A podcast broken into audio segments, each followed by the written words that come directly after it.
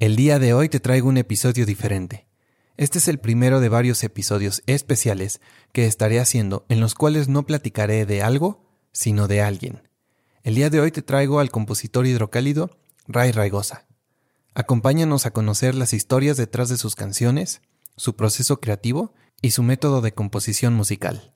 Pues bienvenidos a este episodio en donde conoceremos un mucho de las historias que hay detrás de las canciones de mi querido amigo Ray Raigosa. Primeramente saludarte amigo, ¿cómo estás? Muy bien, gracias. Aplausos, aplausos. Muy bien, carnal, qué gusto. Ya me debías esta plática. Ya nos la debíamos desde hace mucho tiempo. Oye, mi Ray, tengo muchas ganas de... Tengo muchas preguntas de tus rolas, de tus canciones, de tus melodías, de tus letras, de tus ideas y de toda tu mente, güey. Quiero empezar con la rola que, que en este momento conecta más eh, en este presente mío, que es la de San Miguel. Porque ahorita te voy a decir por qué, pero quisiera que nos cuentes a todos la historia de cómo surge esa rola de San Miguel. Yo ya la escuché y me pareció fascinante y creo que es digna de compartirse, carnal. Órale, qué chido. Pues mira, San Miguel es una canción que me tiene muy contento, carnal.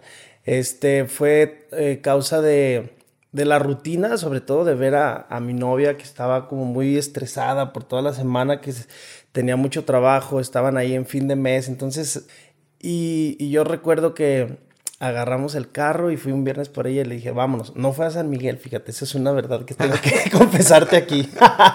fue a San Luis Potosí. Ok. Eh, nos fuimos y, y, fue una, un, viaje increíble que como que reforzó ahí la relación. Entonces tenía que escribirlo y de ahí nació la idea y, y pues musicalmente tiene como otra historia, pero en, en, la historia que yo quise ahí como tener eh, en cuenta fue, fue esa. Y cuando, cuando tú ves esa situación con tu chica, eh, luego, luego recurres a componer una canción. No, fíjate que se va como este ahí eh, un poco madurando la idea. Y ya, ya detecto cuando empieza y que hay algo ahí que prende como el foco y lo dejo. No me gusta clavarme ahí, como que quiero que se vaya ahí, este, como madurando y ya llega de repente y, empieza a salir, porque no fue literal el, próximo fin, sino fue la experiencia y dije, la voy a guardar y luego busco las palabras y la melodía. Ok, pero la experiencia sí sucedió así. En esa época en donde tu chica estaba muy estresada, ¿Sí agarraste y le dijiste, no hagas las maletas, vámonos sin nada? Sí, así nos fuimos, porque, y recuerdo que, que fue esa parte también de escribirla, porque ella era la primera pregunta, ¿no? Como mujer, pero yo qué me voy a llevar, tengo que, no, no, vámonos así, a ver qué. Entonces fue desde ahí como la, la aventura. Eso está súper chido, eso me encantó, güey. Eh, la rola empieza diciendo, hoy es viernes, ¿Y estás estresada? Ajá, sí que es viernes y estás estresada, porque los viernes era de chico, ah, Exacto. Y justo por eso conecto mucho yo con esa rola ahorita, porque es una canción que no necesariamente habla de amor o de desamor, no habla de un corazón roto, sino habla de un, quizás, yo lo veo así, como de un corazón enfermo de rutina, sí. que a mí me pasó. Entonces, por eso cuando escuché San Miguel, sí me pasó de que crees que te la escribieron a ti. Yo dije, mendigo Ray, me estaba espiando todo este tiempo, güey.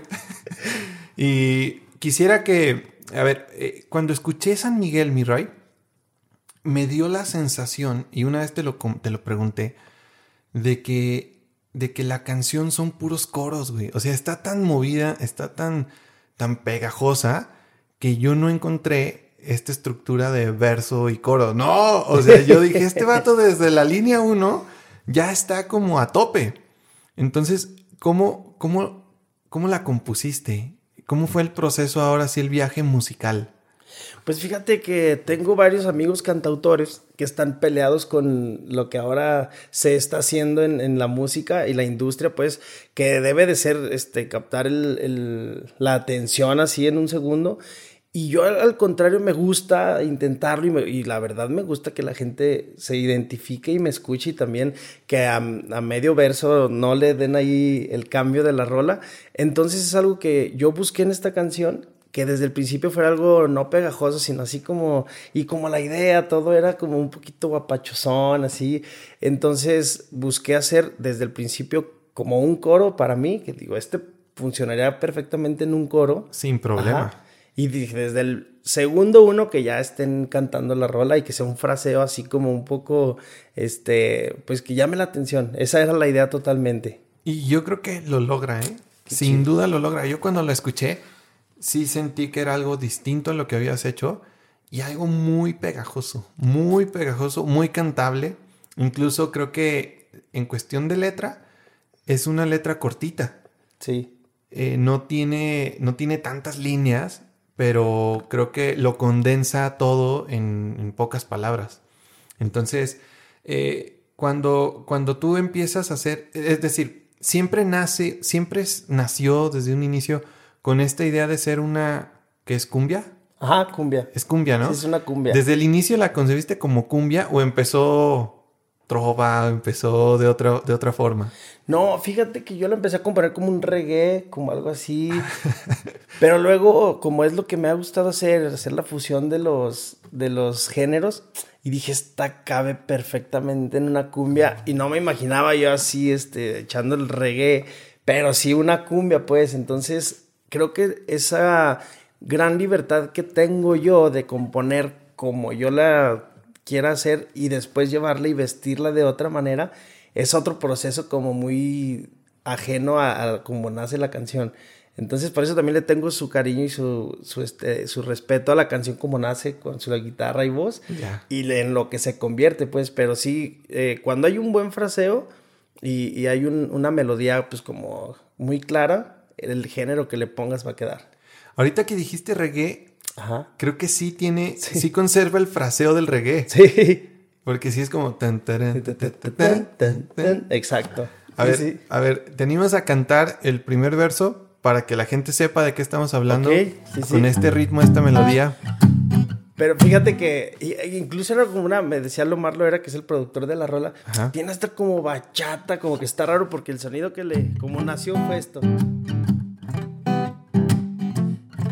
Que en sí pues lleva como la temática pues del reggae, ¿no? Así de sé que es viernes y estás estresada y que estuvo dura la semana, el día es ideal para viajar. No hagas las maletas, no llevemos nada. va por ahí. Va por ahí, qué chido. Entonces ya era como la onda. Sí, y ahorita vamos a hablar del coro. Porque ese no fue el coro, aunque, aunque parezca, pero eh, cuando dijiste de la fusión de géneros, mm, esta canción tiene una palabra que difícilmente me la imaginaba en un género eh, grupero, ranchero, como le quieras llamar. Es la palabra Dharma. Ok, qué chido que la, la escuchaste ahí. Está bien, o sea, se me hizo una propuesta muy arriesgada porque no es una, en primera no es una palabra que forme parte de nuestro vocabulario día a día. Y en segunda, eh, es una palabra difícil de contextualizar, o sea, como de meterla en, en algo, ¿no?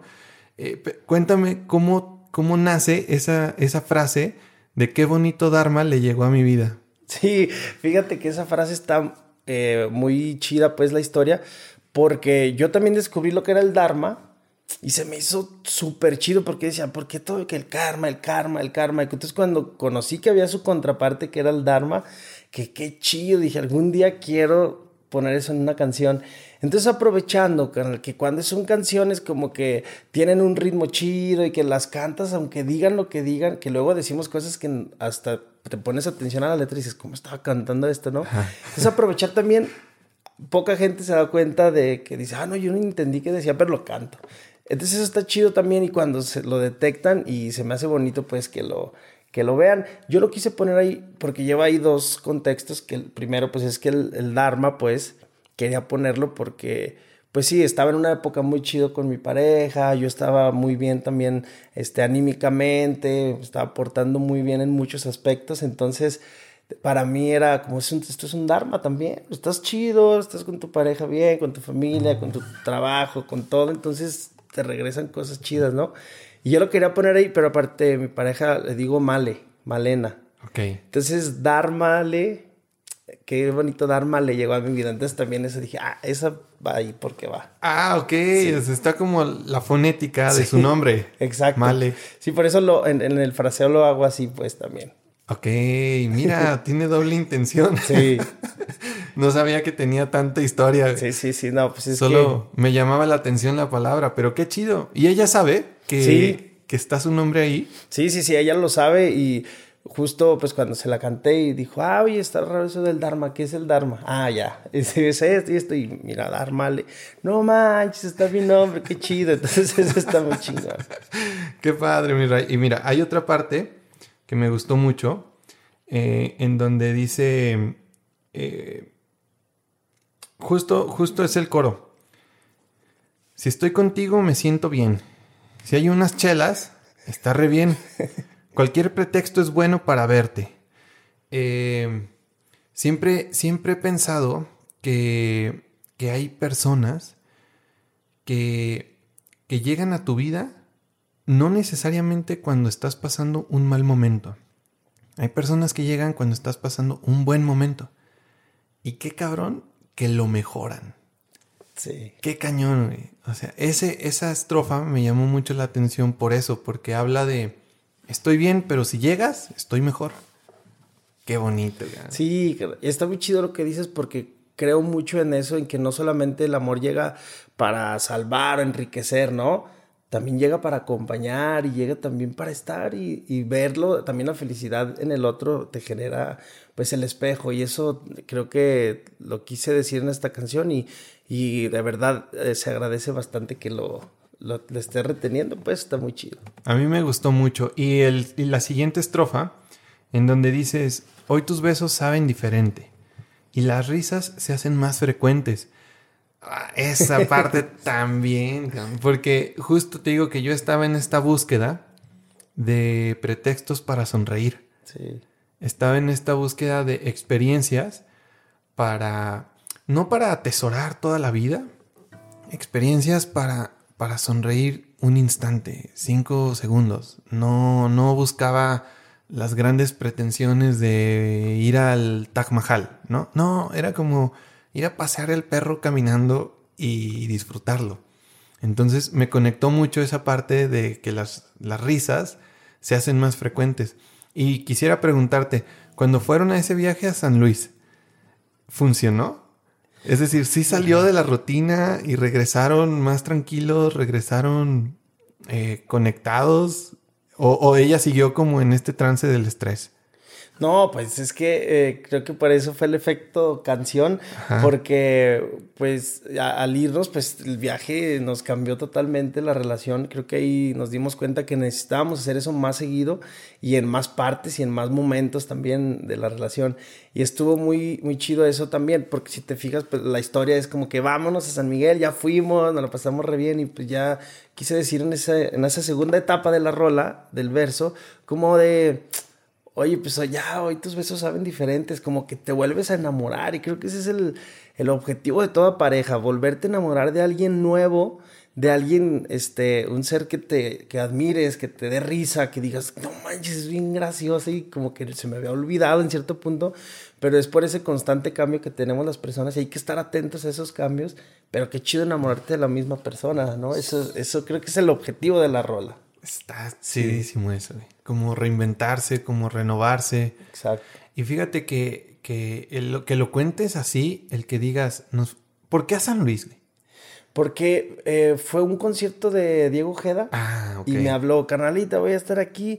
Si quieres abrir el concierto, vente. Entonces yo estuve como con amigos, ¿qué onda? Vamos, vamos. Y no se dio. Y dije, no manches, pues le voy a decir a Malena y nos vamos. Y sirve que nos la pasamos a gusto. Y le dije, vámonos. Y es ahorita para alcanzar a llegar al soundcheck y todo. Bueno, pues vámonos. Y pues fuimos, acabé el concierto y, me fui, nos fuimos, fuimos a cenar, nos fuimos a una cabañita. Y entonces estuvo muy, muy chido. Fíjate, te digo que qué padre que lo cuentes así porque creemos a veces que si no nos vamos a Hawái, no voy a salir de este ciclo, ¿no? Y la verdad es que no, no necesitas irte a, ni gastarte los millones ni los vuelos más lejanos, no necesitamos recorrer las grietas más antiguas egipcias. No, creo que, que un pueblito aquí cerca, es más, incluso una tarde en una plaza comiendo semillas, tranquilo, ya, creo que eso ya hace una diferencia. Por eso a mí me gustó tanto San Miguel, cabrón. ¿Y hace cuánto salió, hace cuánto la estrenaste? La estrené el, en abril, por ahí más o menos abril de este 2023. Entonces, pues estaba prácticamente nueva. Fue la, el primer sencillo del, del, disco que viene, carnal. Ajá. Y quise arrancar con eso porque siento eh, una rola con mucha energía, con mucho... Pues creo que yo lo decía con mi carnal Elarra. Le digo, hermano, yo creo que no se deberíamos de preguntar qué género tocas, sino como qué sentimiento tocas. Entonces él tiene esa facultad junto contigo de, de no sé, yo creo que llegan y, no, hoy lloraron nomás 37 personas. Así. Chino, y no, lloraron 15 o así. Ajá. Y cosa que yo la verdad no logro conectar con eso. Y pero veo que la onda, pues de reír, de pasarla bien, este, creo que conecto mucho y, y por eso me encanta este tipo de canciones. Oye, ¿y cómo sentiste la experiencia de tocar San Miguel en un país que no es el tuyo? ¿Cómo la recibe la gente que la escucha por primera vez y que, que te ve en un escenario con sombrero, con acordeones y, y les tocas un ritmo como San Miguel? ¿Qué, qué reacción tienen? No, hombre, que fue una experiencia única y muy mágica. Hubo mucha magia ahí. En, nos fuimos ahí a, a Colombia. Aunque no desconocen el género, les encanta el regional mexicano, les gusta, pero fue muy diferente para ellos. Y aparte, irles a tocar una cumbia, ya, pues no manches, es como si vinieran a tocarnos aquí un, un norteño. Entonces, eh, lo que sí es que como viene una fusión y va sin pretensión y todo es como en, en la pura base, lo vi eh, que lo recibieron muy, muy, muy bien. La verdad, ahora, de hecho, una banda de allá, un grupo, va a hacer eh, un cover de la rola. ¿De San Miguel? De San Miguel. ¡Wow! Entonces, eso está muy chido. En los bares la empezaron a poner, la bailaban. Entonces, no, hombre, la verdad, muy, muy contento. Qué chido, qué chido. Y sí me lo imagino, sí causa ese efecto. A ver, mi Ray, ¿qué te parece si ahora sí te cantas un pedacito un poco más largo para que la gente que no la ha escuchado la escuche aquí y de aquí se vayan a Spotify? Vale, claro, te va a tocar así como, como nació. Sí. Y te voy a cantar la segunda parte que de los besos diferentes. Va, órale. Porque fíjate que siempre en las entrevistas cantaba la primera parte y qué chido. Ahora vamos a ir con la segunda. Ah. ya fuimos a San Miguel, ya nos la pasamos chingón. Hoy tus besos saben diferentes y las risas se hacen más frecuentes. Eres lugar donde siento paz. Qué bonito dármele llegó a mi vida. Vayamos juntos a San Miguel. Ese sombrero te va muy bien. Pongamos los semáforos en verde. Si estoy contigo, me siento bien. Una chela, se está re bien. Cualquier pretexto es bueno para verte.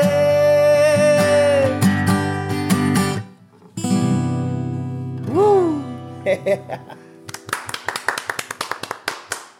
Pues muy bien, esa, esa es la canción de San Miguel. Si no la han escuchado, se las recomiendo que por favor le den una oportunidad y escúchenla en un buen día, en un mal día, en esos días raros, lluvioso, nublado, soleado. Creo que como la escuches, esa rola cae bien siempre, carnal. Qué bien. Ahora quiero platicar de, de una canción que, que cuando yo la escuché por primera vez, lo que llamó mi atención más rápido fue el título. Ok. La del Face. Cuando dices la del Face, sí se refiere a la del Facebook. Sí, sí. sí, sí, tiene, tiene muchos efectos raros los títulos de mis canciones, Ajá. pero siempre me, me he guiado por lo que dicen mis compas cuando se las les enseño las rolas Ajá. en la bohemia que nos juntamos y, y eso se convirtió en échate la del face, la del face, la del face y ya no hubo manera de cambiársela, entonces así quedó. Sí, tiene como todo el lenguaje de, de la parranda, ¿no? De, Claro. A ver, canal. Como quien dice, La de acá entre nos. la del face. Pero es con corajita, sí, échate la del face. ¿Y de dónde te sale esa idea, güey? ¿De dónde sale esta idea de hacer una canción del face? Pues yo tenía muchas ganas de hacer una canción que fuera como muy irónica en la cuestión de decir como de por si algo se ofrece, pues acéptame en el Face, ¿no? Así como, no creas que quiero saber de ti, nomás por si se ofrece, no quieres que quiero estar ahí como viendo lo que, lo que estás haciendo, lo que está sucediendo con tu vida. Entonces, desde el bloqueo del Face, pero también pues ya habla de los años que tiene la rola, ¿no? El Facebook ya está como un poco atrás en, en moda, pero pues por ahí va la idea, por ahí va la idea. Y fíjate que eso que mencionas de la ironía, creo que es una de las la ironía es una de las, no sé cómo llamarle, género, temática, estilo, más complicadas que existen en cualquier ámbito, en la comedia, en el romanticismo, en la música. Y creo que esta rola lo logra muy bien, güey. Porque es una rola que no creo que sea tan fácil de hacer un cover. Porque quien le haga el cover tiene que manejar ese, ese énfasis que le haces tú cuando la cantas. Por si algo se llega a ofrecer. Entonces, eh, lo maneja muy bien, pero qué complicado, güey. Qué complicado jugar a la ironía.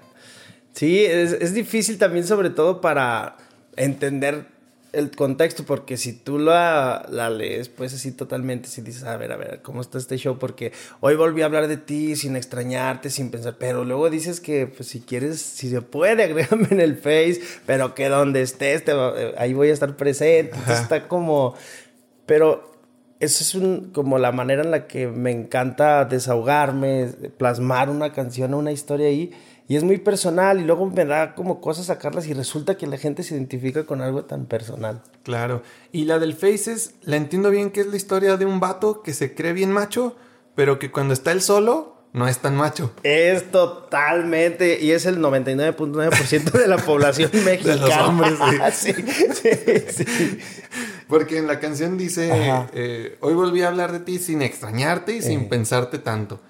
Hoy quiero hacerte saber lo bien que la pasé desde que te fuiste. Ajá. Y, después en la letra nos vamos dando cuenta que no es cierto. que, sí la extraña.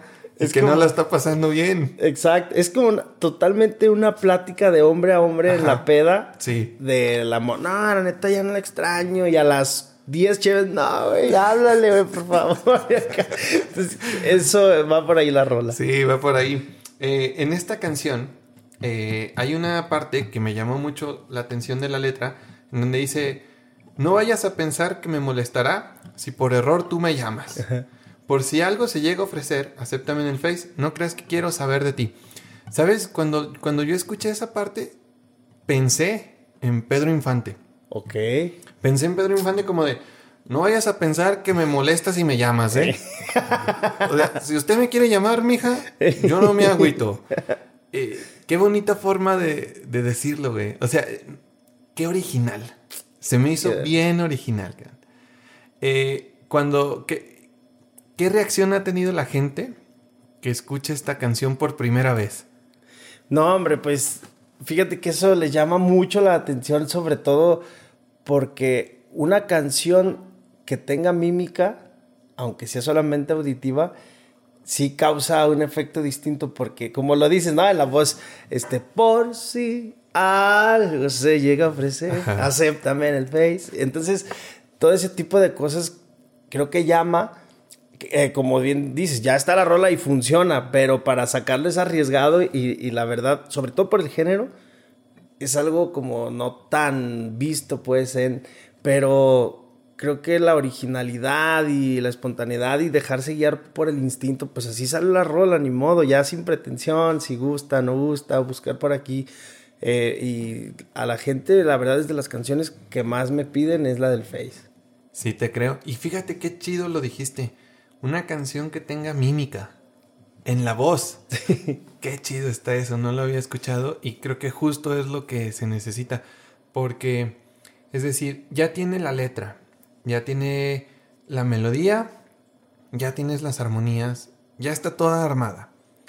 Le falta ese toque en la interpretación, Le falta ese último, ese último matiz, porque si no la interpretas así, no se entiende. Claro. No se entendería. A ver, ¿qué tal si nos cantas ese pedacito, güey? como, como lo hago yo. Como lo haces tú, sí, a tu estilo. Por si algo se llega a ofrecer, acéptame en el face. No creas que quiero saber de ti, ves que ha sido fácil olvidarte, ves. Hoy quiero desearte. Va por ahí. muy bien, muy bien. Yo que ya la conozco, seguí cantando que ¿dónde, estás? Oye, en, en, esta canción de la del Face, eh, tengo algunas curiosidades de cómo, cómo se fue dando la parte armónica. Em, porque, es decir, cuando yo la escuché, cuando yo la escuché por primera vez, lo voy a decir, lo voy a decir mejor. Cuando yo la escuché por primera vez con atención, fue cuando la cantaste en vivo en Puente Viejo. Ok. Y yo no me esperaba que la canción tuviera un acordeón. Pero cuando lo escucho el acordeón, no, queda, queda impecable. ¿Tú desde un inicio la visualizaste así o, ese fue un co-trabajo con algún productor en donde te fue ayudando como a, armar toda la vestidura de esta canción? No, desde un principio eh, esta fue de las primeras canciones que me hicieron dar como el, paso a esta nueva etapa de combinar el género norteño en exclusivo con lo que es el pop. Porque el pop ya lo dominaba totalmente, pero yo veía como... Dice, esto es como un country, como algo así, ¿no? Pero en sí la, melodía y, la, y la, la armonía es algo muy usado en el pop, totalmente usado, es un círculo como muy común, pero yo veía que tenía como ese ese este beat como donde cabía perfectamente el bajo quinto acompañándome haciendo. Entonces dije no manches y empecé a agarrar las rolas y todas quedaban y dije ya no me puedo limitar a lo que hace el norteño en, en primera segunda y tercera digo ahorita ya es otro mundo no pero también eh, me atrevo a decirte que de los primeros que empezó a hacer esto fuimos nosotros también, porque esto lleva muchos años que lo he estado haciendo, e incluso en, la grabación lleva una tuba, que eso sí fue de la mano con José Octavio, el productor de ese primer disco, y él pues me ayudó también a como concretar esta idea de, dije, es que está, tiene la esencia totalmente, pero fue un batallar, carnal, porque los acordeones están afinados en diferentes este, tonalidades y es difícil encontrar el acordeón ideal para cada rola. Tuve que convertir canciones. Entonces, todo un rollo que para que se convirtiera y se lograra. Para que lograras esa fusión de ahora es norteño pop. Sí, algo yo le llamo ranchero pop porque hay más cosas ahí que estoy involucrando y el ranchero el, decir ranchero como que abarca más para mí, ¿no? Porque luego viene un zapateado, por ejemplo, viene la cumbia que fue San Miguel y vienen más cosas. Entonces el ranchero siento que abre más y el norteño pues me, encierra más en un... Porque al rato no te extraña escuchar ahí un mariachito o algo. Entonces me gusta abrir ahí como el... Ok, ya entiendo, ok, ya entiendo. Y, es, y cuando dices fusión de géneros, te refieres a que los acordes que utilizas eh, son muy del pop. Los círculos eh, son muy poperos, pero tú les diste este, este matiz eh, utilizado de una forma distinta para que suene ranchero.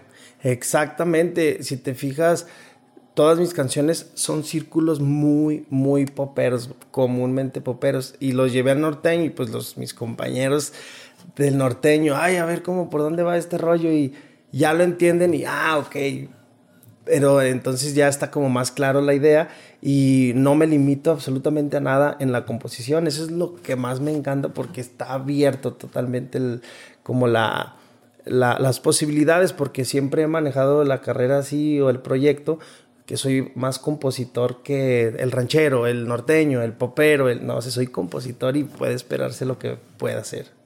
Y en esta de la del Face, Es para que la gente tenga un poco más de idea. ¿Qué acordes usa?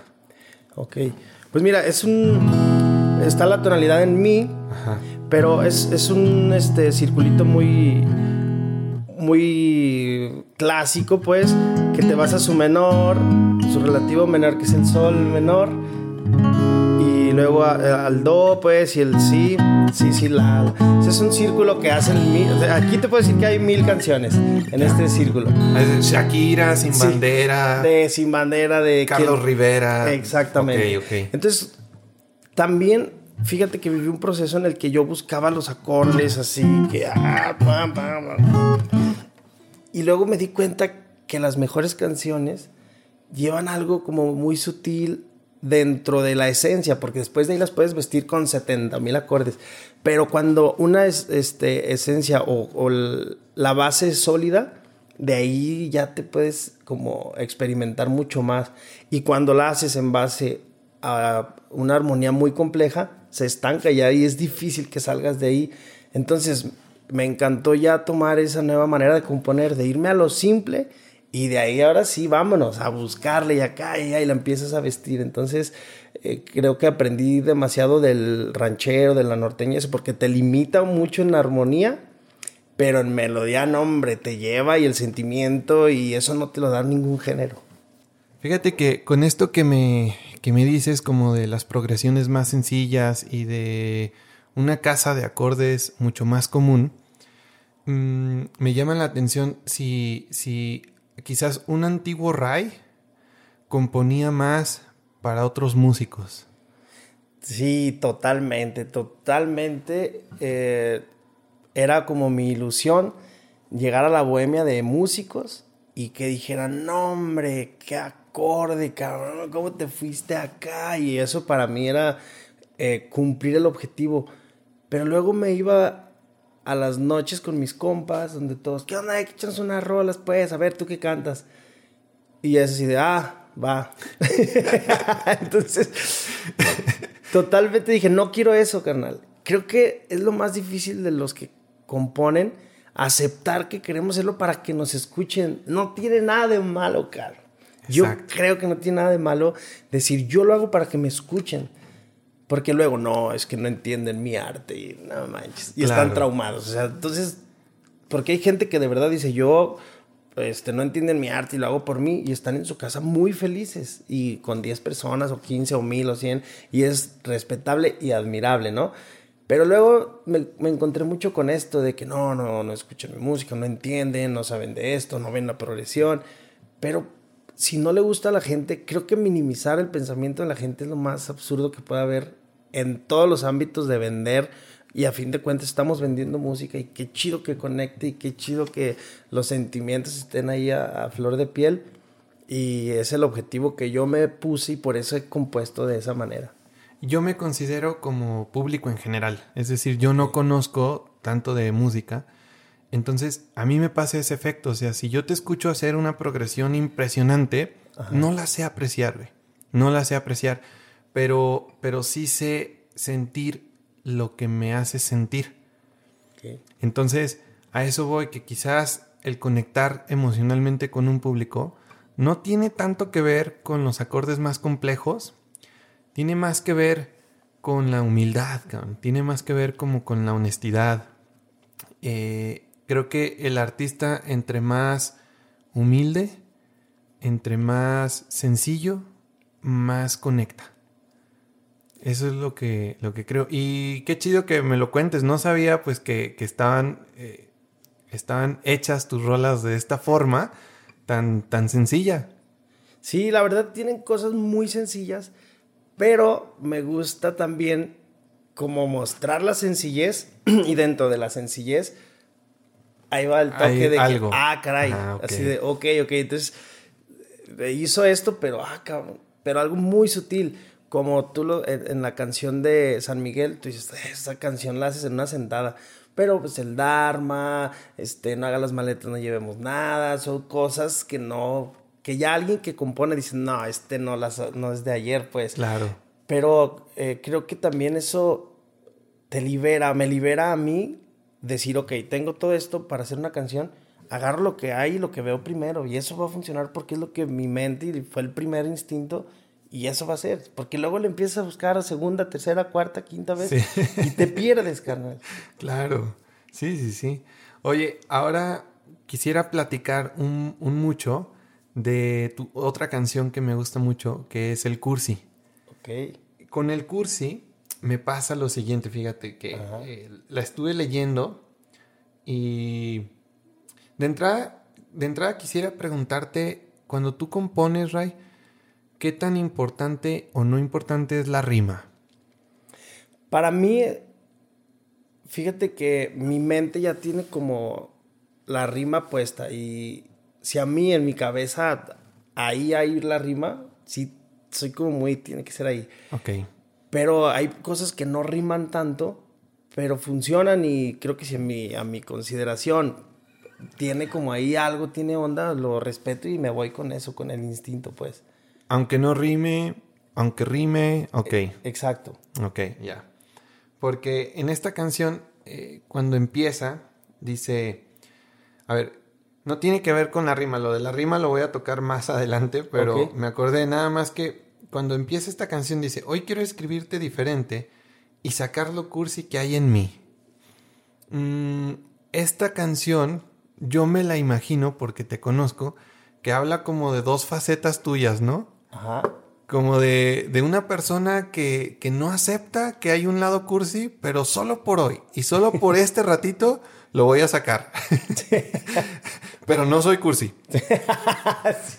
sí, algo así. Y, y es decir, como, como si tuvieras dos núcleos de amigos. Los que, los que nada que ver con el corazón y los que sí tienen todo que ver con el corazón. ¿Va por ahí? Sí, totalmente. Creo que es una lucha y, en los géneros que utilizo es reflejado y era algo que yo veía como una desventaja o como algo malo, pero ahora lo abrazo y lo quiero. Justo yo tengo mis amigos charros que no, no, no, y órale, vámonos a pistear. Y no se habla del tema de corazón, de las mujeres. Y casualmente son los más romanticones que llegaban las flores, pero serios. Y el mariachi, la fregada. Y por el otro lado, mis amigos poetas, mis amigos este, cantautores, que nombre. Que... Entonces yo no estoy en ninguno de los dos lugares y es algo que he vivido siempre, pues, estar como en medio. Y eso fue un acercamiento, como dices, como, sí soy, pero ahí te va mi ratito de. Ajá, pero nomás cinco minutos al día. y los lunes. y, los, y los viernes cuando estás estresada un rato, nomás. Luego dice, cuando me gustabas y no me pelabas, no me imaginaba siendo tan feliz. Ay, se me movió. Y sé que he olvidado los detalles. No te abrí la puerta al subir. No he mandado flores, tampoco canciones. Pero te lo juro, no vivo sin ti. Qué bonito. Y te lo preguntaba lo de la rima, porque siento que esta canción tiene mucha melodía. Es decir, aunque, aunque solo la leas, tiene mucho ritmo, pero no prevalece una ritma tan marcada como en San Miguel. Ok. Que tus besos saben diferentes y más ausentes. Y aquí no. O sea, como que el, el ritmo se lo dan otras cosas que no necesariamente riman me gustó mucho, me gustó mucho eh, que es una composición en letra distinta. Eh, esta, esta canción, ¿tú se la escribiste a alguien en particular o la escribiste para ti en una época de tu vida? ¿De dónde nace? Sí, pues nace igual también como del cuando te empiezan a reclamar o no reclamar, como, ah, mira, a ella sí le dan flores, a ella sí le abren la puerta, a ella así, como que me empecé a sentir culpable en cierto punto, pero decir, oye, pero sí, es verdad, pero la neta no vivo sin ti y es que me gusta y quiero decírtelo y mi manera de estártelo diciendo no eh, genera el decírtelo porque se hizo canción y el estarlo cantando y te... No tienes flores, no tienes, pero tienes una canción hecha para ti. Ya, ok. O sea, es este cursi que, que su forma de regalar es en forma de canción. Exactamente. Ok. ¿Y esta canción ya la escucharon tus amigos charros? sí, también. Y es que es la magia de esto porque pues como es honesto y como es verdad, hay cierta como, como miedo, se puede decir, de mostrarla y no, ya cuando acuerdas andan acá, ah, está chida, órale. Porque a fin de cuentas creo que todos tenemos ese sentimiento de chin, sí la riego, que me hacen falta los detalles, pero sobre todo yo quería hacerme esa canción a mí como un recordatorio. No es una justificación, sino recordatorio, porque pues está chido. No, pues ahí está la rola, ¿eh? No. Claro. ahí bájate del carro, pero ahí está la rola. Sino, ¿cómo decir? ok, ok. Como de chin, o sea, no me cuesta nada hacerlo. Órale, hay que sacarlo cursi cada día. Es un recordatorio para mí. Qué bonito, can. Cuando fuimos a un lienzo charro, te acompañé a grabar un video. Era un video de un popurrí que hiciste de varios cantautores de la trova. Ajá. Pero me llamó la atención que fuimos a un lienzo charro y mientras nosotros estábamos preparando lo del video, estaban montando caballos. No sé qué les estaban haciendo, yo solo veía jinetes arriba de caballos, ¿no? Ok. Y dos chavitos te preguntaron, ¿vas a cantar? Y tú dijiste que sí. Y ellos te dijeron, la del cursi. y aunque no ibas a cantar la del cursi, me llamó la atención que ellos te dijeron, esa mi la del cursi. sí, sí, está muy chido porque, bueno, donde voy a montar y donde charreo, eh, los compañeros y todo, y los chavos que, ayudan ahí a, a, Lisandro, en donde están los caballos, a darles de comer y todo, son chavos muy buena onda y que escuchan las canciones y les gustan y eso, no manches, pues está es una satisfacción muy chida porque hay una conexión más allá también. Y fíjate cómo esa dualidad, o sea, de, de, de las espuelas, los botines y quizás la no cursilería, pero ya conectan con la rola del cursi. Sí, exacto. Eso. Y también imagínate cuando la dedican o así, pues no, hombre, es otra, es ya también como darles a ellos y dar eh, algo que también ellos igual están luchando, ¿no? Con querer ser cursis, pero pues no hay nada que me ayude a, hacerlo, porque pues las canciones, si te fijas, rancheras sí son muy de amor, también son muy cursis, pero no, no desde este onda más moderna, pues, creo yo. Exacto. Mm, dentro de esta canción de El Cursi, mi Ray, hay una parte que me llama mucho la atención. Quiero que me cuentes. Me gustó mucho me gustó mucho. Ya conoces todos mis demonios. Ya conozco todos tus demonios. Y con los míos se la llevan bien. Qué bonita frase, güey. Qué chingona. ¿Cómo se te ocurrió, güey? ¿Qué te inspiró? Mira, me inspiró totalmente, como haciendo el recuento de los daños, de decir, bueno, ya tenemos tanto tiempo, ¿por qué? Es el amor, lo que estamos, abrir la puerta. No, digo, creo que más bien es pues ya conozco todos tus errores, todas tus, este, eh, qué sé, carencias, y tú conoces todas las mías, y que aún así sigamos juntos, y que tú los veas de reojo las mías, y yo vea de reojo las tuyas, es algo, creo que ahí es donde se demuestra más el amor, es donde más hay que, creo que, festejar, y más también como enfocarse. Entonces salió así la frase. Y tú dices que no, pero, pero esta frase sí está bien poética, güey. Sí. Esta frase está, está muy, muy chida. Y creo que es, una frase que lo tiene todo. Es decir, mm, empata perfecto en tu, en tu melodía.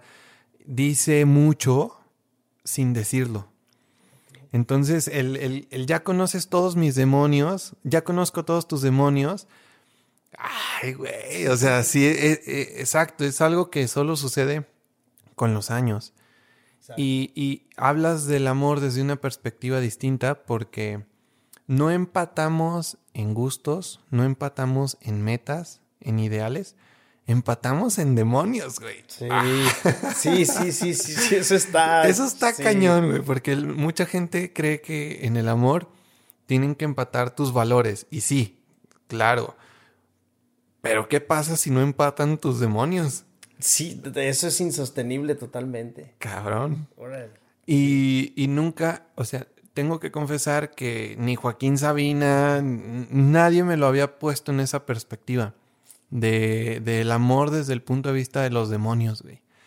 Suena muy García Márquez, te lo prometo que sí, güey, te lo prometo. Órale. Me gustó mucho esa parte. Eh, hay, eh, hay esta parte de la canción que dice, hay tantas cosas que me provocas. Ya no hace falta besar otra boca, no, pues la tuya es mi adicción. Eh, siento que es como esta parte difícil de un hombre de, de aceptarse fiel en un futuro, güey. Sí, sí, sí. Entonces, eh, que una canción norteña, que una canción ranchera proponga una masculinidad eh, fiel, el ya no hace falta besar otra boca, pues la tuya, con esa tengo, con esa tengo. Eh, sí siento que es como una propuesta de que justo, o sea, que un hombre la dedique con, con frases como esa, eh, es distinto, güey, es distinto. Eh, ¿qué, ¿qué, dijo tu, tu, tu novia cuando, cuando escuchó esta canción? No, hombre, pues ya se sintió. Yo creo, creo, no sé, ella más bien hay que sentarla aquí que te cuente ella, pero es una canción que ella presume bastante. Ah, qué chido. Y creo que llegaste a un punto muy chido porque la canción no habla de una relación de poco tiempo, ay, qué bonito, ja, es el cursi o no cursi, sino de una relación que ya lleva, que está hirviendo, pues, que ya tiene un proceso ya de muchos años, de mucho tiempo. Y qué chido que tomaste ese tema, carnal, porque es lo, lo complicado de mi proyecto, del proyecto Ray Raigosa, que si lo pones con unos invasores o con algo así que tú dices, ah, pues norteño ahí entra, pues no entra tanto por la temática, por cómo se abordan este, las historias. Y en la onda pop, pues eres demasiado ranchero. Entonces, demasiado ranchero para ser popero, demasiado popero para ser ranchero. Y ah, vamos en medio, el que se quiera subir, vámonos, todos caben aquí. Ajá, claro. ¿Y qué, qué, qué ha pasado con esta canción del Cursi eh, en conciertos? Eh, cuando la tocas en vivo, ¿conecta a la gente? Fíjate que en Colombia, por ejemplo, Ajá. ahora que, que fuimos, eh, coincidimos toda la banda que era la canción que causó un efecto extraño que yo no había, había este, experimentado. La estábamos cantando. Hoy quiero escribirte diferente y sacar lo cursi que hay en mí. Y la gente estaba, mi, daba. Como que decían, güey, quiero saberme la rola, la quiero ah, cantar. Y terminaban las frases. Y eso pasó solamente con esa canción. Ok, ok. No sé qué efecto causa. Para mí, para mí, para mí en, en la composición es muy importante la acentuación. Sí, cometo y de repente, cuando ya no hay otra palabra que digo, ching, de plano, pero la palabra está muy cañona, pues bueno, va mal acentuada. Pero cuido mucho eso y también al, me gusta hacer como el verso, lo hago aquí en mi casa, que es tu casa, hermano, y me la llevo a mi trabajo y la leo y que tenga como la meta ta ta ta ta ta ta ta ta ta ta no sé de verdad en eso sí desconozco ahí tendríamos que hablarle a Larra que me dé una pero cuide eso y creo que esa canción me dijo por ahí va la cosa y tiene ese como muy cuadrado como de ah quiero quiero decirlo quiero decirlo Ok. y el que la gente intente cantarla aunque no se la sepa dice mucho güey. sí dice claro. mucho mucho y aunque no sepan de qué habla, sienten que les llama, o sea, sienten ese llamado a cantarla, a participar contigo en la canción. Sí, y fíjate que ahorita me recuerdas algo que me dijo el buen Henry, un muy buen amigo, promotor, que me dices que cabrón, esas canciones tuyas son como si ya las conocieras de toda la vida, cabrón. Así las escuchas por primera vez, no sé, ya lo conozco, no sé, sí. pero entonces eso pues es un esfuerzo demasiado grande que hay detrás, pero dices, ay, lo logré, qué chido. ¿Qué pedacito te gustaría cantarnos de esta canción? Eh, me gustaría la de los demonios, creo que también es Órale, una frase va. que a mí me... Va, me porque gusta. lo que sigue también me gusta mucho lo de eh, como la frase de quiero que seas mi media naranja y, y, así de yo dije, no, yo no quiero que seas tú, sé entera, sé tú y qué chingón que tú seas y yo poder ser y que aún así nos queramos, ¿no? es, es... Ya conozco todos tus demonios y con los míos se la llevan bien. No quiero que seas mi media naranja, te quiero completa y lo sabes bien. Y es que me gustas tanto y quiero estar a tu lado, amor, por siempre amor. Tantas cosas que me provocas. Ya no hace falta besar a otra boca, no, pues la tuya es mi adicción. Tantas cosas que me provocas. Eres mi cielo en este infierno y qué bendición es tenerte en mi vida y en mi corazón. Espero y sientas igual que yo. ¡Bravo! Eh. ¡Qué chingón! ¡Qué bonito, güey! ¿Alguna Qué vez has pensado cuando compones, Ray, eh, no cómo va a cantar la canción tu, no cómo va a cantar la gente tu canción? ¿Has pensado cómo van a bailar tu canción? Eso no lo había visto hasta hace poco que ya veo que hacen eso y... Yo ahorita estaba Sí. así, güey. Por eso lo pregunto, porque el ritmo Ajá. te invita quizás no siempre a cantar, pero a bailar. Y también eso está muy chido. Sí, hombre, son objetivos que cuando ya los ves está muy chido, la verdad. Oye, eh, ¿tú has sentido que tu concierto ideal es con la gente de pie o con la gente sentada? Yo creo, carnal, no lo he hecho con la gente parada en su totalidad. Hicimos un concierto abriéndole a duelo, en, pues ya ves, en, la... Fue en la feria de Fresnillo, entonces la gente está parada y fue un efecto diferente, pero también como vas de abridor es muy distinto. Ahí como que vas y avientas lo que puedes y Ah, la gente está como de, a ver, ¿qué trae? Ah, ya como la tercera rola está chido y así.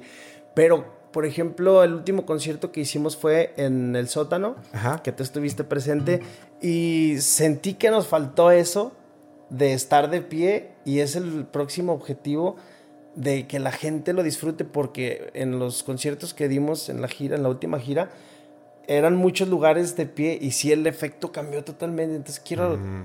el próximo concierto. Tú sabes que cuando vas a abrir un concierto o que no conocen el proyecto, pues es distinto a cuando ya lo conocen y quiero ver ese efecto, a ver qué tal nos sale. Porque en el sótano Ajá. yo recuerdo que aunque estábamos sentados y en un ambiente muy bohemio, la gente se paró a bailar. ¿Con qué canción fue? Con la de San Miguel, Ah, que se pararon ya. y bailaron. Sí, empezaron a bailar en pareja y, te arranca esas ganas de bailar. Sí. Qué chido que, que la música eh, la, la, la- la concibas desde ahí, desde, desde todos esos puntos, porque bailarla también es muy bonito. Sí, es, es diferente y también creo que luego se nos olvida eso, ¿no? En los festivales ya todo es como me paro y veo. Pero es un momento de compartir también con tu pareja o con un amigo, una amiga, lo que sea. Estar bailando también es una conexión distinta, como que está sucediendo algo ahí atrás, pero tú y yo estamos viviendo. Entonces es otro ritual que a mí me gustaría este, involucrar. Lo difícil, pues, es que mis canciones luego empiezan con pura guitarra y luego ya se viene y hay cambios de ritmo y todo, pero pues quere- queremos en el siguiente concierto que sea parado saber qué A sucede. ver qué sucede. Sí. Y ahorita que dijiste que tus canciones empiezan con pura guitarra, Ajá. mm, quisiera que me platiques de tu más reciente, de tu sencillo más reciente, porque empieza bien distinto, güey. Esa canción tiene una propuesta musical diferente. ¿Estoy correcto? ¿La, Sí. la- la percibo bien? Sí, totalmente, porque aunque es el mismo tiempo, tiene diferente este, intención. Sobre todo, le empieza en un género, yo lo escucho y yo lo intenté, muy Cerati, mal ejecutado, pero, pero va por ahí, pues, es queriendo llegar. Fue la a- inspiración. fue la inspiración. Ajá. Así, yo, esas guitarras que hace Cerati en sus intros, tin, tin, tin, tin, bla, con esa fuerza de que, ay, y, y entra y es como de, ah, cabrón, esto va en serio, qué pasó, aquí qué pasó. Y luego ya se va el amor Ajá. difícil y empezamos al, al ritmo, ¿no? Entonces esa dualidad a mí me encanta y me da oportunidad al imaginármela, al componerla también, como de aquí puedo entrar así y luego bajar, luego subir y luego bajar y entonces eso se me hace bien chido. Estamos hablando de la canción de Dos Extraños. Dos extraños, sí, sí. que es el, el nuevo sencillo y el que está ahorita vigente en todas las plataformas. Y cuando, cuando compones esa canción, más bien, yo estuve siguiendo tus historias en redes del proceso de, de grabar en el estudio con Omar. Eh, quisiera que me platicaras cómo fue, cómo fue la experiencia de producir esa rola en concreto. Mira, con el Omar es toda una... Yo lo este, veía al güey bailando. Fue toda una experiencia muy, muy chingona con el Omar. Porque, bueno, te yo la hago a guitarra y voz, así como ahorita las escuchas. Luego yo se las mando a Omar. Mira, Omar, va por ahí. Quisiera ver si respetamos el intro. Y de ahí, libre, hermano. Dale, cabrón. Ok. Entonces ya me manda y esa me acuerdo que había un punto en el que se iba a una samba. Tin, tin. Y la escuché y dije, musicalmente, cabrón, es una joya, güey. Ajá. Pero no, güey, estoy diciendo, difícil fue decidirnos y de querernos, de extrañar. Y no hay alegría, cabrón, aquí no hay alegría, güey. Entonces, bueno, nos costó quitarlo, pero bueno, entonces ya llegamos a un acuerdo él y yo. Luego vienen los músicos y cada grabación es una fiesta. Ya llegas con la botellita, la cheve. Órale, Rafita, dale a la bataca. Ya empieza y empezamos a modificar y en el cotorreo. Y entonces es- este disco también estas canciones llevan mucha alma, llevan mucho cariño y mucho... Detrás de cada instrumento hay, hay alguien que cree en el proyecto y que le metió corazón. Y te mandé ahí los videos y los viste en mis redes donde llevamos tacos, Tacos, cheves y sí. estamos a medio taco y... No, a ver, dale otra vez porque no se queda así picándole con el codo para no llenar del estudio el piñita. Pero sí, la verdad es una experiencia y creo que el resultado se nota y esa libertad del Omar también en poder cantarla, eh, poder interpretarla al cantar, está bien chida porque yo le pedí, oye carnal, ¿podemos apagar las luces del, de la cabina?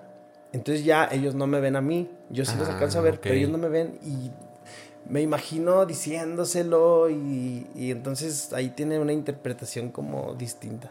Ándale, órale, qué chido, grabar con la luz apagada. Sí, porque luego estás así como viendo la reacción del otro Sí. y no, entonces les pido que me pongan ahí unas cápsulas así para que el popeo y también para que no, no se meta ruido y lo pido así de frente para no verlos. Privado. privado y yo, entonces ya acabo y ahora sí, a ver, ¿qué onda? Ajá. Mira, aquí esto, esto, intentemos esto, pero no dejes de ser tú. Y, entonces eh, es una canción también que tiene muy pocas, muy pocos parches, así que, que se borraron y se pusieron cosas. Fue como muy, muy continua la rola. Ya. ¿Y cómo la vivieron también los músicos? Porque yo veía a los músicos muy contentos, güey. Veía a toda tu banda muy involucrada, como, como que la hacen suya. Entonces, ellos también tienen esa libertad de aportar. Sí, totalmente, carnal. Tanto de Omar, que es el productor, todos respetamos mucho. Es como el profe. Ajá. Y ya luego, pero me encanta que Omar siempre me da mucho mi lugar y... ¿Cómo ves, canal? Sí. Ay, no, porque luego yo entiendo como músicos nos perdemos, pero como es mi rola y es también mi mensaje, también lo defiendo mucho, así de, o sea, sí suena muy cabrón, pero no, canal, aquí ahorita estoy diciendo, este, ya conozco todos tus demonios y con los míos se llevan bien, entonces no, aquí ocupo que todo esté plano. Ok. Sí está muy chido el arreglo, pero ahí no. Ya. Ah, va. Entonces eh, es por ahí el proceso. Y los músicos proponen, la banda, eh, hemos hecho una comunidad y una familia muy chida. Entonces son parte del proyecto, son parte de Ray Raigosa y son fundamentales. Y eso también eh, se nota en las canciones que cada quien tiene su momento para lucir, para también ser ellos. ¿Y esta de Dos Extraños la tocaron en Colombia? Sí, también, sí, sí, la estuvimos ahí presentando y eh, fíjate que ahí también fue raro para la gente porque suena algo, sí, ahí se como que se nota la fusión como más, más marcada. Ajá. Entonces fue raro, pero la letra creo que ganó, Mm. ganó el mensaje y, y conectó mucho y entonces eh, eso nos da tranquilidad de que vamos bien. Ya. Oye, y aprovechando que estamos hablando de Colombia, ¿cómo, cómo regresa, cómo regresas tú y cómo regresa la banda? ¿Cómo regresan los músicos después de ese viaje largo? Porque Sí. sí estuvieron bastantes días y tuvieron bastantes tocadas. ¿Cuántas fueron? Mira, íbamos por seis y logramos hacer ocho, ocho toquines. qué chido. Entonces estuvo muy, muy chido. Fueron 12 días. Creo que a tu pregunta serían dos respuestas. Por un lado, regresamos muy fuertes en cuestión de amistad, más allá de la música. Creo que entendimos el por qué uno llega tarde, el por qué uno llega de malas, el por qué uno le ha costado últimamente ir a los conciertos, el por qué el otro lo disfruta más, el otro le cuesta. Y allá como que se fue todo eso y lo disfrutamos, pero también eh, la cierta empatía, y yo creo que se le llama la amistad o la familia que se creó, también eso pues nos mantiene como muy, muy unidos y a mí, a mí en lo personal pues muy feliz de sentirme acompañado porque pues siempre en este proceso ha sido re raigosa y re raigosa y yo y yo y yo y ahora sentirme acompañado, las entrevistas éramos todos, a ellos les preguntaban mucho y sobre todo pues les llamaba la atención, oye, el acordeón, porque es de, de teclas y lo usan en el vallenato, ¿cómo es que viene esta influencia? ¿De qué se trata? Y pues ellos también creo que lo disfrutaron bastante. Y por el otro lado, te lo conté, vengo muy feliz porque sí me dijeron así, órale, pues ya está todo, vente, está chingón, pero ¿dónde están los videos? ¿Dónde está esto? ¿Dónde está? Y es algo que no me da este miedo decirlo, pues que hay muchas carencias todavía en el proyecto, pero eso me está inspirando y a trabajar y a, y a seguir, a salirme de mi zona de confort, de que pude haber regresado, ya fuimos a Colombia, ¿y qué? ¿Y México? ¿Qué onda, cabrón? Entonces hay, hay, mucho trabajo por hacer y estoy muy motivado. Sí, se agradece la familia que creamos, los conciertos que nos fue, carnal, así increíble, muy, muy, muy, muy chingón. Eh, nos cargaron la pila hacia el 300 a reventar, casi a saturar, pero por el otro lado, pues, mucho trabajo por hacer. Qué chido que, que un viaje te revele tantas cosas que tienes que trabajar, porque quizás si no hubiera sido ese viaje no te hubieras dado cuenta. A veces Totalmente. es muy difícil verlo estando como en el mismo entorno y cuando sales y unos ojos ajenos te dicen, creo que me contaste de, bueno, vamos a proyectar el video de la del Face. Sí. Tú, no, pues no hay video. Sí, sí, bueno, el del Cursi, no, pues tampoco hay video, ¿no? Sí, sí. De hecho, los de Puente Viejo salvaron el viaje ahí con Ajá. los que hicimos contigo, carnal. Pero pues sí, reveló muchas cosas, lo dijiste, no pudo haber sido mejor. Pero también me di cuenta que quiero hacer esto, canal, porque los, nos quedamos ahí en un condominio y los guardias decían, ya van otra vez, 6 de la mañana, así con las guitarras muertos, y regresábamos 3 de la mañana después de tocar, y el día siguiente igual, y las distancias, decían, no manches. Pero nadie rajó, todos sí. le dimos, no dormimos, no nada, estuvo cansado, pero muy, muy, muy nutriente. Y esa es una parte que a veces no nos imaginamos, que cuando vemos que sale alguien de gira a otro país, creemos que es como, qué chido, va a conocer y va a comer y la parte turística. Pero tú me contaste, es que rentamos una sala de ensayos, sí. nos juntamos allá a ensayar eh, y entrevistas aquí, entrevistas acá. Entonces, de descanso, nada. Nada. Todo fue chamba y qué chido que lo veas, o sea, que se vea como un trabajo. Sí, creo que eso fuimos a descubrir todos. Como, ¿de verdad quieres hacer esto? Porque no es fácil, carnal. Sí. Fueron 37 entrevistas, carnal. Y de verdad la voz cuesta, el pensar, el estar así en el rebote, la energía. Es otro tipo de cansancio muy, muy distinto que yo en lo personal no había experimentado. Y conocimos poco de la ciudad. O sea, era así de que tenemos dos horas libres, cabrón. Vamos o dormimos pues vamos, y lo disfrutamos, pero fue de un trabajo intenso, pero muy, muy, muy bonito y nos dio como apertura de cómo es realmente la vida trabajando a un 100% en sí. esto. Y yo te veía tocando, o sea, grabando videos en vivo en las calles. Sí. O sea, me imagino que esas dos horas que tenían libres, a veces las usaban para ir a conocer y a veces decían, pues hay que grabar un videito aquí, güey, aquí. Sí. Así, con esto de fondo. Sí, sí, totalmente, porque teníamos en camino lo que es la, la el lanzamiento de Dos Extraños y pues necesitábamos material. Ah. Y pues, órale, aquí está chido, vámonos a darle y cantando y ya. Y era así la cara y luego, ok, jaja. Ya terminábamos y ya Fíjate que sí lo notaba como esa conexión que tenías con tu banda porque los veía en las entrevistas, todos con su sudadera. Sí. Y sonriendo, cabrón. Eso es bien complicado lograr. Porque digo, conozco a Dani y Dani es eterno sonriente. Este vato siempre proyecta muy buena vibra. A los demás no tengo el gusto de conocerlos tanto, pero todos se veían en ese mismo canal. Todos sonrientes y se veían como hay un video donde están saliendo de una de una van, de una camioneta y todos así emocionados. Me dio mucho gusto ver eso con tu banda, güey. Sí, estuvo muy muy chido y, sabes que lograrlo eso en el escenario es todavía más difícil y fue más más enriquecedor. Sí, sí, sí, sí. Y volviendo con dos extraños, mi, mi Ray. Ok. Eh, para quien no ha escuchado todavía esta canción, cuéntales un poquito de qué habla. Fíjate que yo escuché a Rodrigo Rojas, a mi carnal, diciendo una frase antes de empezar su rola que a mí me dejó así de wow, que dice, esta canción es para dedicársela cuando ves al amor de tu vida con el amor de su vida.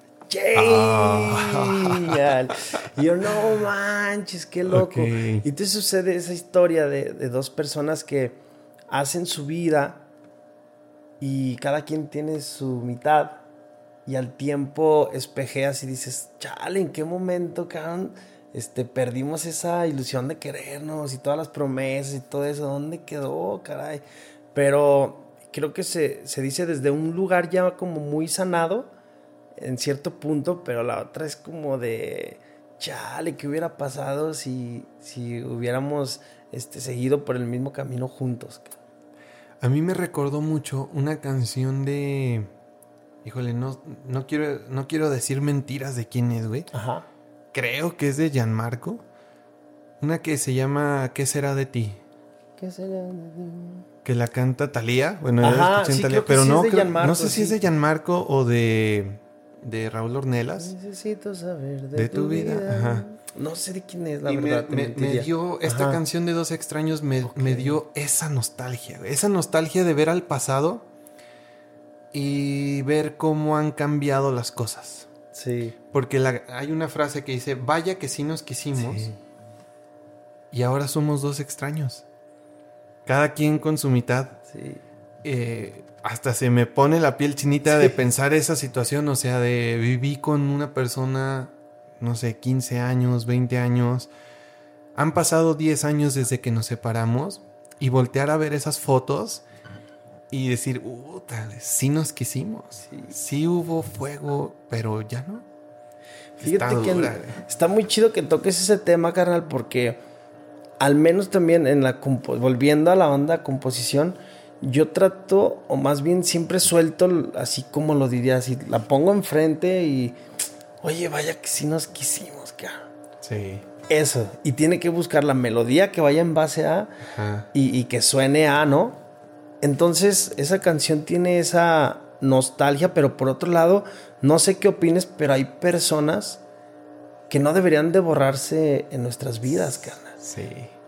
Y, y creo que son de los demonios que hablo en el cursi también, ¿no? Pues vengo con este demonio que no lo veo como demonio, pues, pero quizá la otra persona sí lo ve como de, pero es parte de mí, esto soy gracias a...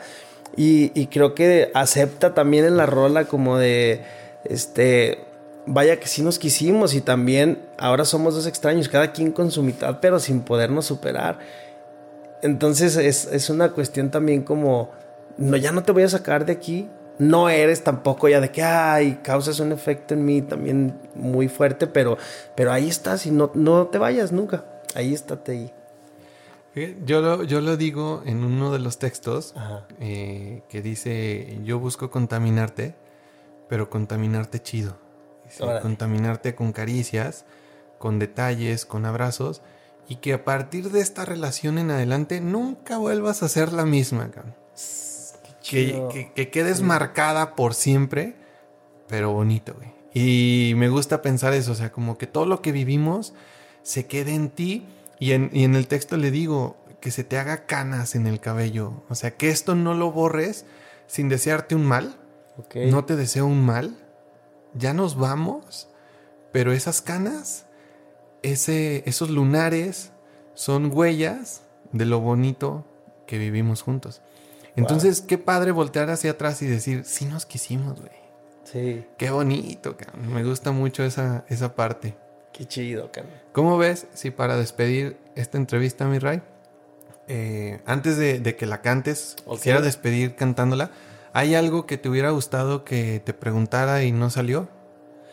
No, creo que eh, pocas veces he tenido la oportunidad de mostrar el proyecto desde este lado y más bien al contrario lo agradezco, lo abrazo y, también es algo que siempre quise hacer. Creo que alguien que siga el proyecto Ray Raigosa reafirmará y confirmará mucho y los que no, al escucharlo entenderán de qué trata, que me cuesta bastante poder expresarlo en solamente melodías o entrevistas muy mínimas.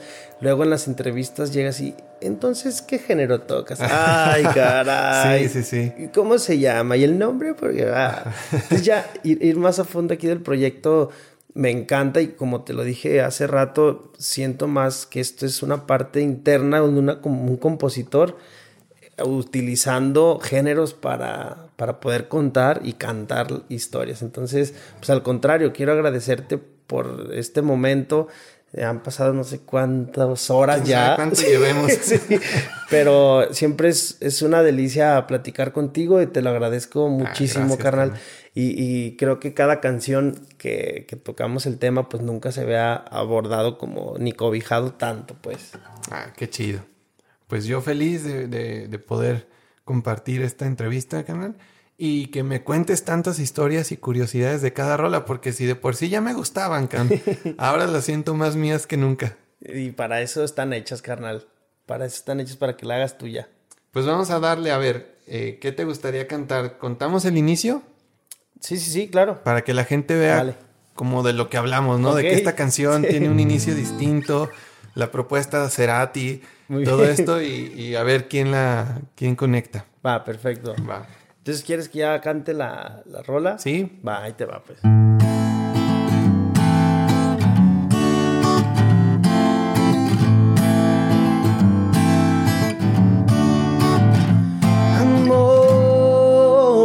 Amor, difícil fue decidirnos a romper la promesa que nos hicimos de entregarnos por siempre amor. Vaya que si nos quisimos, no entiendo cuando perdimos la ilusión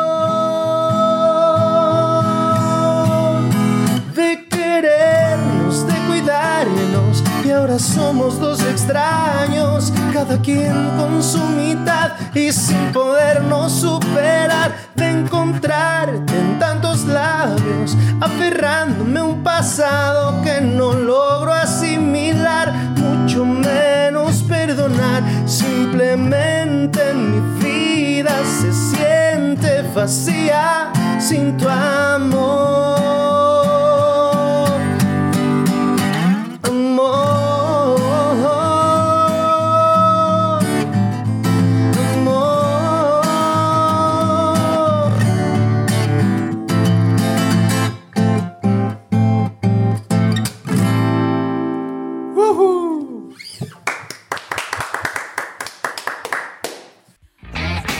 Gracias por escuchar este capítulo. Recuerda visitar nuestras redes sociales Facebook e Instagram, así como nuestro canal de YouTube. Búscanos como Estos Somos Podcast. Puedes dejarnos algún comentario sobre alguna idea que te haya gustado o que no te haya gustado, así como sugerencias de invitados que te gustaría escuchar. Mi nombre es Omar Bazán y nuevamente gracias.